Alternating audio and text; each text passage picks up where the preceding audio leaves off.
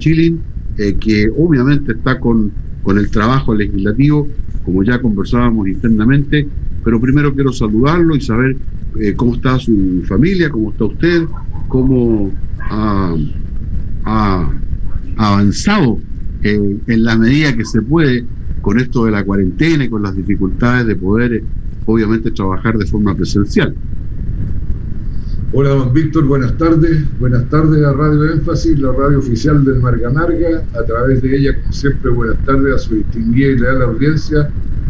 Gracias por su presentación, su bienvenida y su interés por la salud mía y de mi familia, don Víctor. Afortunadamente todos se encuentran bien no tenemos novedades malas que comunicar eh, al respecto y espero que mucha gente pueda decir lo mismo que estoy diciendo yo, que su familia está bien y tomando las medidas para que las cosas continúen así de bien. Perfecto. Y vamos, mientras esperamos al concejal, vamos a, partir directamente, eh, diputado, por lo que estábamos conversando, porque usted integró hoy día, eh, esta semana, digo, una comisión la cual eh, es relevante respecto del tema de reactivación, que obviamente no se da siempre lo que uno pretende respecto de que todas las cosas salgan a, la medida que uno lo pide, pero sería interesante, diputado, que usted nos, nos comentara respecto de cómo estuvo esta comisión y qué es lo que se logró. Sí, era una comisión mixta entre la Cámara de Diputados y el Senado, cinco miembros de cada una. Yo fui uno de los cinco de la Cámara de Diputados y el proyecto que estaba en debate son estímulos tributarios para, este, incentivar la reactivación económica. Eh, en los estímulos tributarios propiamente tales, había unos que su destinatario claramente son las grandes empresas, porque por ejemplo tienen que ver con la depreciación instantánea. Esto es que si una empresa invierte en comprar eh, maquinaria, equipos, software, porque se agregaron los intangibles en ciertas condiciones, usted esa inversión la puede descontar inmediatamente de impuestos. El ejemplo que le mencionaba adelante, si su empresa tiene 100 millones de utilidad y la inversión que usted hizo en maquinaria y equipos son 100 millones, usted descuenta como gasto tributario inmediatamente los 100 millones y no le queda utilidad que pagar. Esto es solo para fines tributarios, porque siempre aparecerá frente al sistema financiero que usted obtuvo 100 millones de utilidad. Pero los que hacen esas inversiones significativas mayoritariamente son las grandes empresas. Ahora está bien, no hay que negarse a ayudar también a, las grandes. Eh, y lo mismo pasa con el descuento del 1% en impuestos de las inversiones en regiones que superen los 10 millones de dólares, que es un impuesto nuevo a favor de la descentralización. Se eliminó por el tiempo de tres años el pago de ese impuesto y esos ingresos le van a ser reemplazados a los gobiernos regionales por platas fiscales. Pero también estamos hablando de las grandes empresas, porque ¿quién invierte 10 millones de dólares en regiones? Principalmente la mediana y gran minería. No son las pequeñas. ¿Qué hay para las pequeñas? Eh, mayor plazo para el pago del IVA, donde logramos algo de liquidez para las empresas llevándolo de 60 a 90 días. También eh, la recuperación del... Eh, Diputado, sí. en el sentido que el aplazamiento de los tres meses, si yo tengo que tributar hoy día, el mes de julio, eh, ¿ese lo puedo postergar tres meses? No, pues hoy día usted tiene plazo hasta 60 días para pagar el IVA. Ya. ¿Ah? Se llevó a 90, a 90 días. Entonces, depende del momento en que usted eh, esté sin pagar el, eh, el IVA. Perfecto. Ahí tiene que contar los 90 días. Bueno, la otra medida a favor de la liquidez de la pequeña y mediana es esto de la recuperación del crédito tributario que usted obtiene por comprar un bien que tiene IVA, después lo puede descontar cuando le toca pagar el IVA. Eso lo puede también hacer eh, ahora, aun cuando no tenga ventas a las cuales cargar el IVA que tiene como crédito. Medio complejo el asunto para explicarlo por radio, pero bueno. pero, pero se entiende, se entiende que está en, eh, en, el ámbito. Bueno, porque usted, usted paga IVA, entonces entiende de qué se trata. ¿Ah? Bueno, pero la otra medida es llevar de 25% a 10% la tasa de eh, gravamen de las utilidades de las pequeñas y medianas empresas. Que es una buena medida, porque también rebota en eh, los pagos previsionales mensuales que disminuyen, que son como anticipos del pago de los impuestos que hacen las pequeñas y medianas empresas eh, el problema es que como están teniendo pocas utilidades o ninguna a raíz de la pandemia, yo creo que no va a tener mucho efecto. Lo que yo criticaba del proyecto, don Víctor, era la asimetría, el desbalance que hay en el trato para las grandes y las pequeñas y medianas. Incluso para las pequeñas y medianas las exigencias son enormes tiene que eh, no tener deuda tributaria, por ejemplo. O si tiene eh, quiere pedir crédito del FOGAPE, no puede tener eh, créditos impagos en la banca. Y se exigen todo tipo de comportamientos correctos a las pequeñas y medianas. Pero a las grandes, yo se lo dije al ministro, está grabado en las sesiones.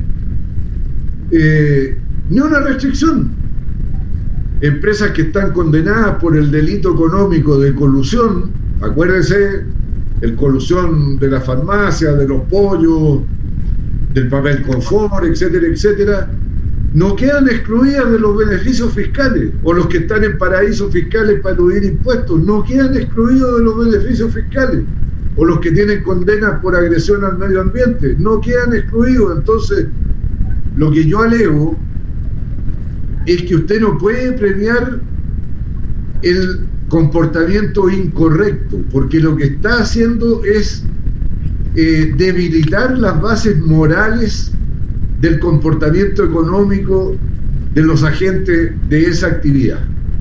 Y al debilitar las normas que eh, eh, exigen un comportamiento ético correcto, lo que está diciéndole a la sociedad es que se puede ser se puede tener un comportamiento inadecuado, incorrecto, contra el interés general de la sociedad y que igual no le va a pasar nada. Entonces el ministro cuando yo le alego que premian a las grandes y le dan poco a las chicas, me dice, no, pero es que todo es un sistema integrado, es un problema sistémico y el que las grandes activen reactiva a las chicas.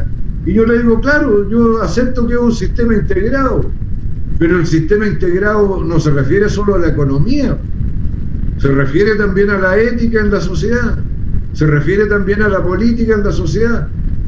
Y nuestra ciudadanía tiene una mirada sospechosa sobre el comportamiento de las grandes empresas. Y de eso un gobernante tiene que hacerse cargo. La política y la ética no están en otro planeta, están en nuestro país, en nuestra sociedad, en nuestra manera de comportarnos y está relacionado con la economía. Pero bueno, al final uno termina probando por el principio del peor es nada. bueno, estamos a esta hora en temas pendientes. Estamos con el diputado Marcelo Chilin, quien nos comentaba respecto al trabajo legislativo que tuvo esta semana en la Comisión de, Hacienda. Pero ya tenemos en, en pantalla, eh, por supuesto que estamos transmitiendo a través de la 95.5, que es nuestra señal abierta, pero también estamos haciéndolo a través de streaming en nuestra página web www.radioenfasi.cl y ahí usted puede ver en vivo y en directo esta transmisión que por supuesto va a quedar en el podcast de la radio si es que se perdió algún momento de nuestra conversación. Le damos la bienvenida al concejal Claudio de la Horra y por supuesto tiene los tres minutos, concejal, eh, mientras vamos a ir a la pausa después y entramos al segundo bloque. ¿Le parece? Bienvenido, ¿cómo está? Gusto de saludarle. ¿Cómo está, Víctor? ¿Cómo está, diputado? Bueno, saludar a todos nuestros radio escucha y ahora también a quienes nos podrán ver. ¿eh? Eh, bueno, hay hoy día poder también reiterar, sobre todo como, como lo hacemos los viernes eh, en nuestras comunas, sobre todo en Villa Alemana, el tratar de evitar las aglomeraciones, ¿ah? evitar la tentación de, salir cuando no se, se, requiere con urgencia o generar algún tipo de, de situación que pueda devengar en un posterior contagio, ¿no? Ah, hoy día todavía está presente y, lamentablemente en, aumento en muchas de nuestras comunas el coronavirus, ¿ya? Y todavía eh, debemos mantener la guardia en alto. ¿ah? ¿Qué significa esto? Bueno, principalmente el poder eh, desarrollar autocuidado, porque cada vez que te estás cuidando, también estás cuidando a los demás, a tus seres queridos y a la comunidad en general. ¿ah? Así que yo hago un llamado a mantener esos cuidados personales que también al hacerlo se vuelven colectivos. Perfecto. Eh, dicho lo del concejal de la Borra y el diputado Chilin, vamos a ir al corte comercial breve y regresamos al segundo bloque de temas pendientes de este viernes 21 de agosto del civil 100% en la provincia de Marga Marga, en Viña del Mar y Valparaíso y en general en la región de Valparaíso. Y eh, también a través de nuestro eh, link www.radioenfasi.cl. Ahí nos puede ver y nos puede escuchar el programa del día de hoy, temas pendientes. Eh, diputado, me gustaría, ya que hablamos en el segmento pasado, respecto de esto que estuvo viendo usted y trabajando en la semana en la Comisión de Hacienda, eh, una de las cosas que empieza a partir de ahora, porque el día 26, 25 de agosto, que comienza la campaña de, por el plebiscito, me gustaría ver varias, varios temas del plebiscito con usted, entre ellos porque esto que se está desconfinando algunas comunas y seguramente va a producir eh, inexorablemente un rebrote, eh, versus eh, la seguridad que se está pidiendo para poder votar el día 25 de octubre. Yo creo que, ¿cuál es su visión, su mirada respecto de eh, el aspecto sanitario del plebiscito primero que nada. Don Víctor, acabamos de aprobar una reforma eh, constitucional por la cual se le otorgaron al servicio electoral, el CERVEL, facultades para que pueda ir resolviendo los temas de carácter administrativo, y organizativo que va a requerir la organización de un plebiscito con seguridad sanitaria. Y bueno, esto hace que los actores, sean los ciudadanos, los partidos políticos, organizaciones sociales, puedan demandarle al servicio electoral o sugerirle al servicio electoral la adopción de determinadas medidas que estimen prudentes, eh, convenientes, razonables establecer. Eh, pero esto que nos va a permitir que haya más flexibilidad en la toma de decisiones para asegurar la salud de los ciudadanos cuando vayan a votar al plebiscito, no debe llevar a escabullir nuestra propia responsabilidad personal y, bueno, la autonomía de nuestra voluntad. Aquí nosotros somos adultos, sabemos el problema en que estamos, y tenemos que adoptar nuestras propias medidas de seguridad personal, de usar la mascarilla, llevar alcohol gel, llevar nuestro propio lápiz para no andar usando cosas que pudieran haber sido tocadas por alguien que las contamine, tener la eh, eh, determinación de encarar a la voluntad, a la encargados del orden y el desarrollo normal del evento electoral en los locales electorales, sean estos militares o civiles, y cuando veamos aglomeraciones, amontonamientos, ir y pedir que se restablezca la distancia física que se requiere para la seguridad sanitaria, yo creo que todo esto hay que traducirlo en una cartilla para el comportamiento individual. Y a propósito de eso, de repente le quería proponer que invitáramos para el próximo viernes, yo me puedo encargar, o Claudio, al doctor Patricio Reiman para que nos dé una opinión eh, especializada sobre el tema de lo que hay que hacer el día de la votación como autocuidado, como asumiendo la responsabilidad nosotros mismos, no siempre esperando que todo lo haga el gobierno. En cualquier caso, don Víctor, mire, aquí no hay que dejarse amilanar por las dificultades y riesgos que pudiera entrañar eh, el ir a votar el día del plebiscito, porque esta es una oportunidad única. Esto no se da cada cuatro años, se da cada 50 años si es que, ¿ah? porque es primera vez en Chile y en el mundo que se va a dar de esta manera, con la participación del sufragio universal, con toda la ciudadanía estando habilitada para participar y decidir, y esto es algo inédito y no podemos desaprovechar. ¿Hay un margen de riesgo? Sí, pero lo podemos reducir a cero con nuestra propia responsabilidad.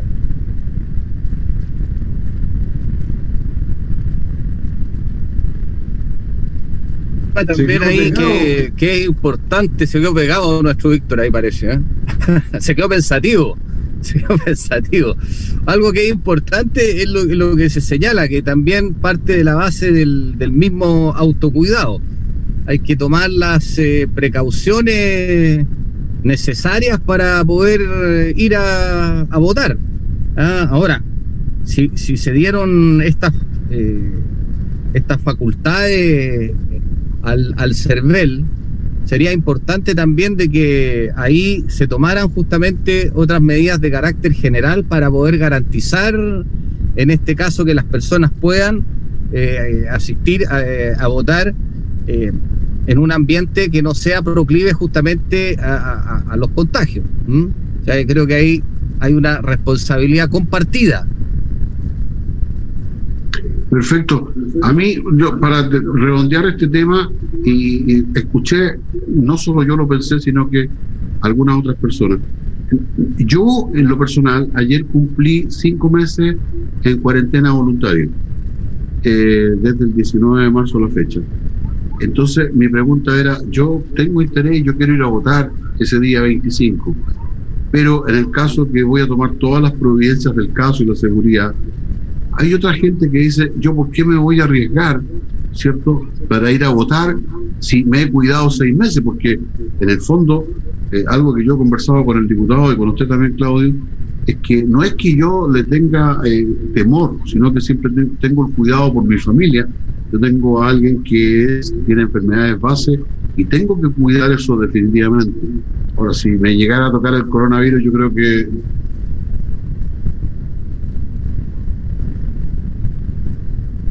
Se nos fue don Víctor de nuevo, parece.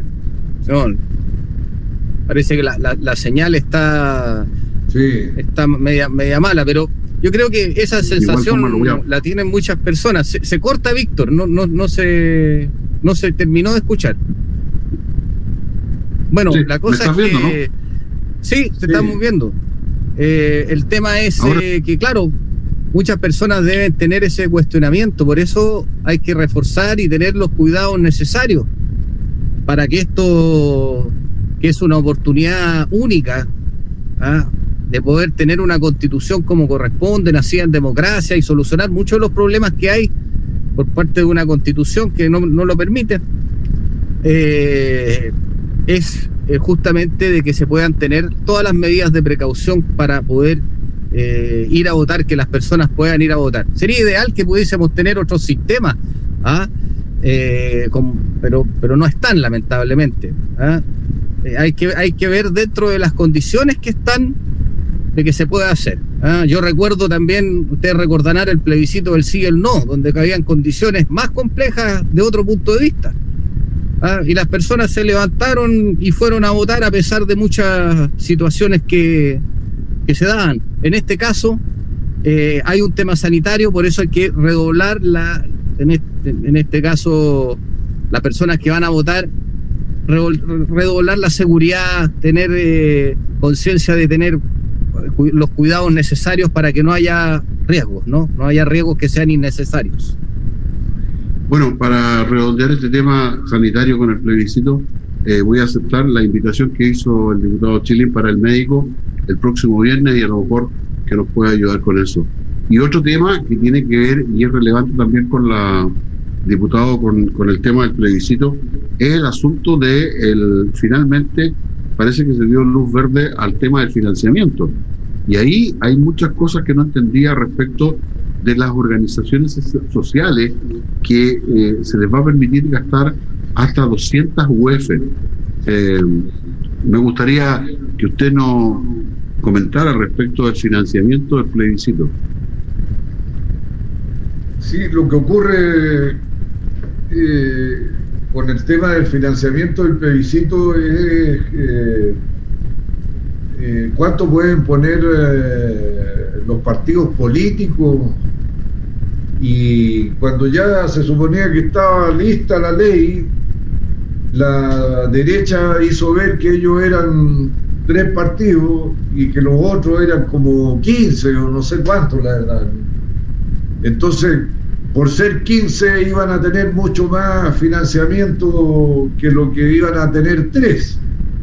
Así que al, final se puso el límite en relación con las opciones. Por decir pueden gastar 50 millones para el apruebo, se pueden gastar 50 millones para el rechazo. Y ahí los partidarios de uno y otro verán cómo se las arreglan entre ellos. Ahora, a las organizaciones sociales que quieren promover una u otra alternativa, bueno, se les autorizó también un gasto con, la, con esa finalidad que eh, yo creo que no correspondía, porque la Cámara Nacional de Comercio es una organización social, pero la Junta de Vecinos del PEUMO también es una organización social. ¿Y cuánto va a poner la Cámara Nacional de Comercio y la Junta de Vecinos del Peumo? No sé si me explico. Claro. Van a ser valores distintos. Pero mire, aquí hagan lo que hagan, la gente ya tiene una opinión formal. No quiero decir cuál, porque todavía no estamos en tiempos de propaganda. Y aquí pueden corcovear, pueden tirar patas para atrás, pueden tratar de morder escupir y todo, y ya la gente tiene una determinación tomada, porque está claro que nuestro país no da el ancho para darle bienestar y buena vida a su gente en las condiciones en que está organizado hoy día. Eso ya no tiene vuelta atrás. ¿Y concejal? Bueno, en el mismo en el mismo sentido, yo creo que hoy día lo que hay que promover es que, como te decía, la gente pueda ir a ejercer su derecho a voto manteniendo condiciones de cuidado, autocuidado, eh, que son muy importantes. Eh, es una oportunidad, como decíamos, que no se va a volver a repetir en mucho tiempo. Y que no hay que olvidar de que eh, para algunos que dicen, ay, pero los porcentajes y acá, acá, allá, de cuántos vayan a votar esta vez o qué sé yo, yo creo que la gente igual va a ir a votar. Hay muchos ciudadanos que quieren, queremos ir a votar. Eh, pero no hay que olvidarse que esto también tiene un plebiscito de salida. Y ese plebiscito de salida va a ser obligatorio. Entonces eso consagra lo que se haga. Por eso es tan importante también el proceso propiamente tal. Hay dos opciones. Una que todos los eh, eh, constitucionalistas sean elegidos democráticamente, de, forma directa, digamos, y otra que es una, una, una mezcla. Eh, yo pienso que hay que mantener esos cuidados y que el CERVEL también tiene una responsabilidad, por eso hablo de una responsabilidad compartida. Perfecto. Eh, a mí eh, lo que me resta darle la oportunidad, hemos hablado del plebiscito, seguramente la próxima semana vamos a hablar también más respecto de esto y va a ser seguramente nuestro habitual comentario de las cosas que van a estar ocurriendo con el plebiscito. Eh, hay, esto no es carrera corrida, diputado, ¿cierto? Sino que hoy día empieza a, plantearse, independientemente que las encuestas marquen una opción más que otra, como tal, como lo decía, no recuerdo el presidente de qué partido político, pero parece el Partido Socialista que decía que no era una carrera corrida, había que trabajar intensamente tanto de la gente del apruebo como la gente del rechazo. No, no es carrera corrida, don Víctor. Es igual que en los partidos de fútbol. La carrera está corrida cuando el pitazo final y cuando se cuenta el último voto en el caso de las elecciones. Aquí sí es cierto que la gente tiene ansias de cambio, de tener un país con mayor dignidad para su gente y mayor justicia.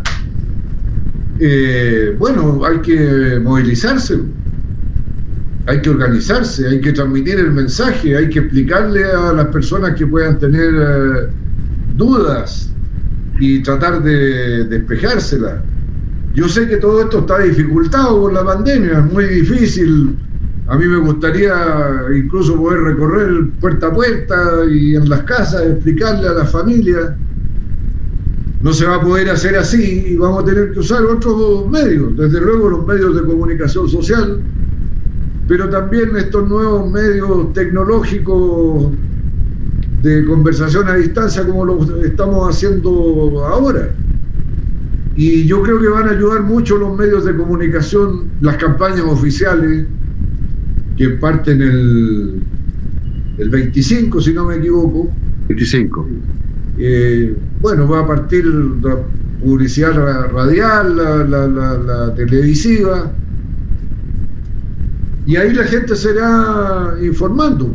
Y le quiero preguntar. Yo ayer vi, ah, discúlpeme, ¿eh? pero vi un pequeño spot del rechazo, pero que dan ganas de llorar.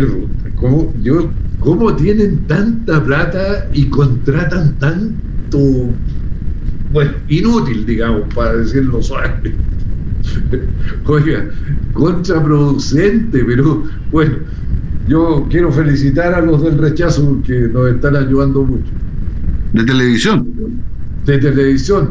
Creo que fue en el, en el programa de la red, de la red, una conversación que hay en la, en la noche, estaba este de la radio agricultura, ¿cómo se llama? Ah, estaba el Checho Irane. El, Checho Irane. El Bombo Fica. El, principal tenor de la plaza, eh, plaza, ¿Ah? El, eh, el, bombo FICA, que, no lo escuché desgraciadamente, pero ahí fue en ese contexto que salió este, este mensaje. Eh, diputado, quería preguntarle yo y también al concejal, el 15 de septiembre se vence el estado de excepción constitucional. Eh, ¿Qué sería lo recomendable? ¿No renovarlo o renovar el estado de excepción el día 15 de septiembre? Yo creo que depende fundamentalmente de la evaluación científica, técnica y especializada del el estado de la pandemia y de la crisis generada por ella. Es difícil dar una opinión así en frío. Hoy día todavía se están aplicando restricciones a los movimientos, ciudades que están volviendo al confinamiento como el caso de Punta Arena. Eh, así que yo no estoy en condiciones de afirmar ni lo uno ni lo otro de manera tajante, don Víctor. Perfecto. En, cualquier caso, con o sin estado de catástrofe, el plebiscito se puede realizar igual. Incluso, tal vez hasta sea más fácil con estado de catástrofe asegurar las medidas de cuidado sanitario que sin estado de catástrofe. Sí, eh, concejal, lo mismo, pero le quiero agregar una pregunta más respecto de la comuna. Eh, por no sé cuántas veces, no sé cuántas veces más, la enésima vez, la infinita vez, se cierra el local de los eh, ascendencia asiática en Villa Alemana de los juegos de moneda Sí, bueno, ahí hay una situación. Hoy día en el Consejo Municipal se explicó el proceso, procedimiento que hubo al respecto de esto. Eh, yo creo que ahí hay una, una situación que tiene que ver justamente con cierta reglamentación, ¿no es cierto?, respecto de, esto. Y bueno, ahí hay todo un tema de pelea que se transforma en una pelea jurídica, que ahí escapa, digamos, a, propiamente lo que es la, misma, bueno, la administración es parte, pero pues, a, lo que ataña al Consejo Municipal. Pero mira, a propósito del Consejo Municipal, eh, yo quisiera plantear de que hoy día se ha aprobado eh, la propuesta que se hizo la, comisión ahí sobre el tema de eh, plan regulador para la, contratación, digamos, de una de las empresas que estaba postulando a, algo tan importante como esto. Quiero decir que algo que, hemos hecho de nuevo hincapié ya es eh, justamente la necesidad imperiosa de la participación ya de las organizaciones sociales y cuando hablo de organizaciones sociales incluyo las organizaciones temáticas que para esto es sumamente importante por ejemplo, las organizaciones medioambientalistas, las organizaciones que tienen que ver con eh, temas de, eh, en este caso, eh, áreas temáticas específicas, ¿ah? los clubes deportivos y todas las organizaciones que de alguna forma son parte también justamente de la comunidad organizada. Y también se, replantear una idea que fue hecha cuando se partió con este proceso, de, para, para, poder eh, generar el, esta adjudicación que finalmente comenzará a este proceso. Y es que, así como se hizo en su minuto, ah, se planteamos, y yo también lo, he planteado hoy día, de que también se puede ocupar la figura, por ejemplo, de un plebiscito comunal virtual ah, respecto de cuando ya se haga la entrega final del documento del plan regulador que se haga, que no es algo que se va a hacer en, dos semanas, en dos meses. Esto tiene es un periodo más o menos importante de tiempo, pero eh, creo que el poder hacer ese ejercicio que se hizo, recuérdese, eh, justamente para este otro plebiscito, ¿ya? Eh, se hizo en las comunas, aquí también se, se enmarcó preguntando algunas otras cosas y de los puntos más importantes justamente estuvo el cuidado al, medio ambiente y las áreas de protección.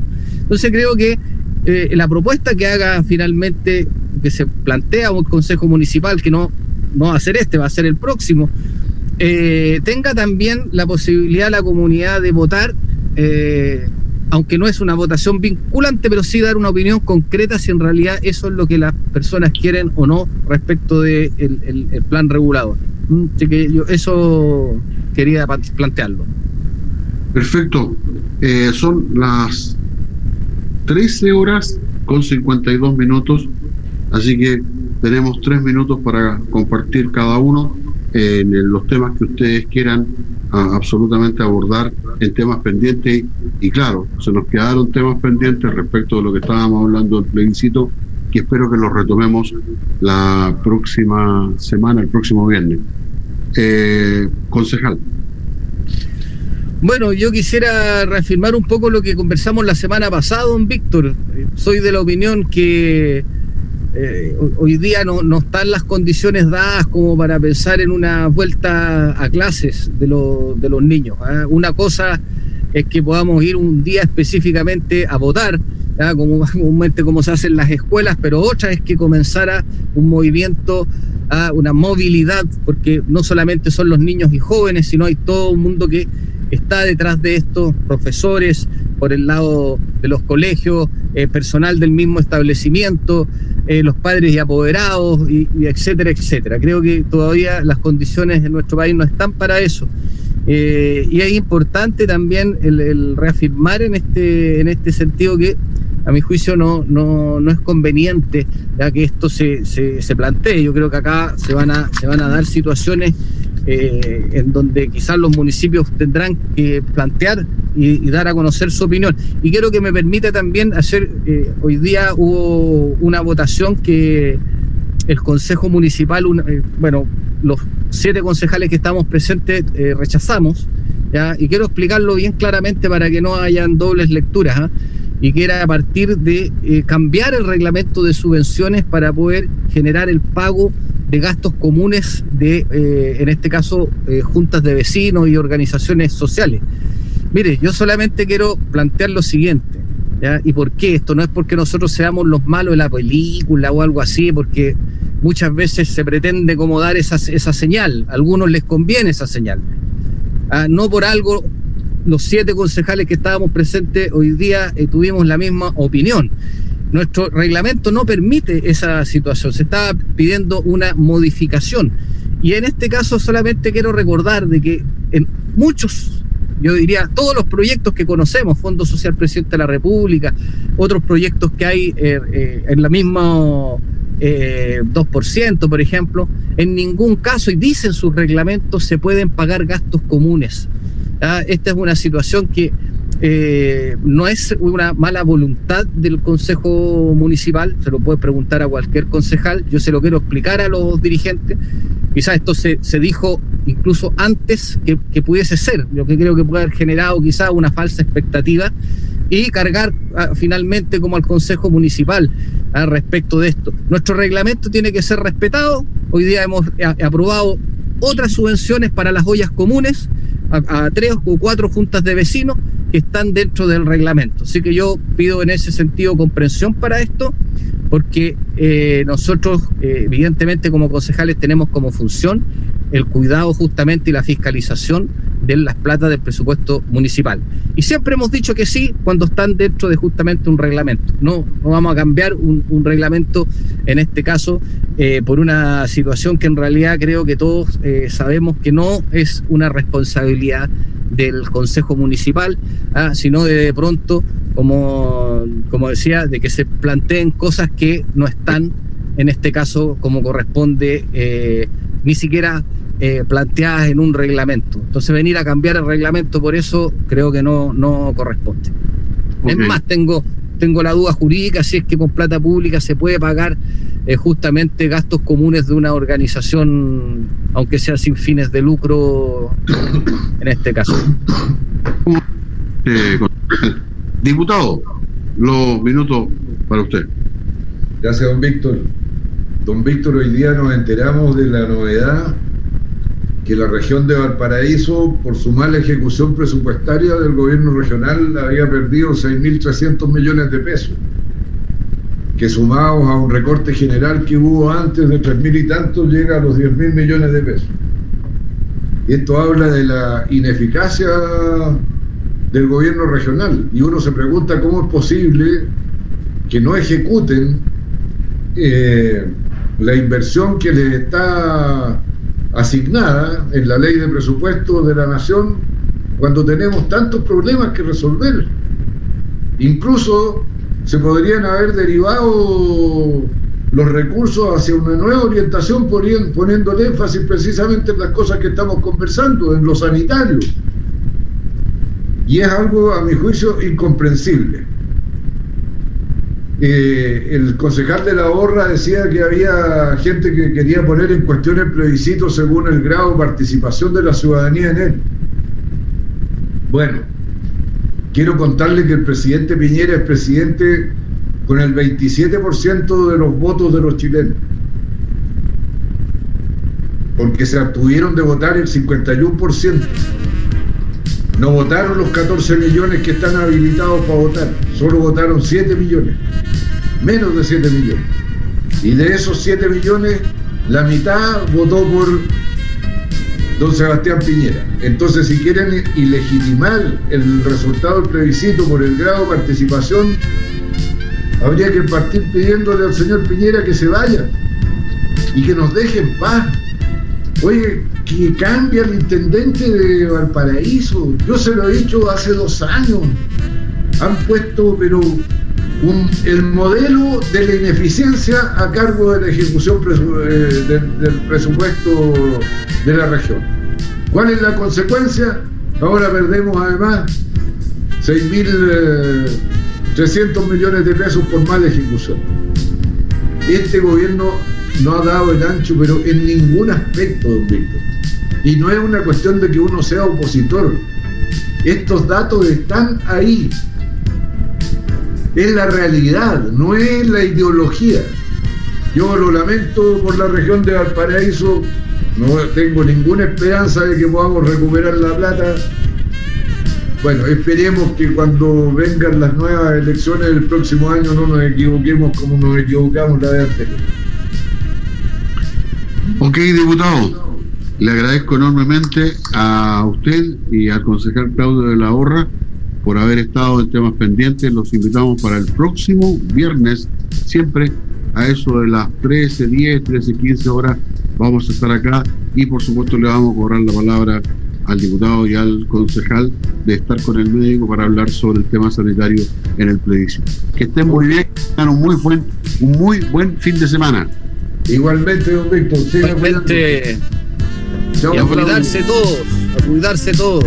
Estén bien.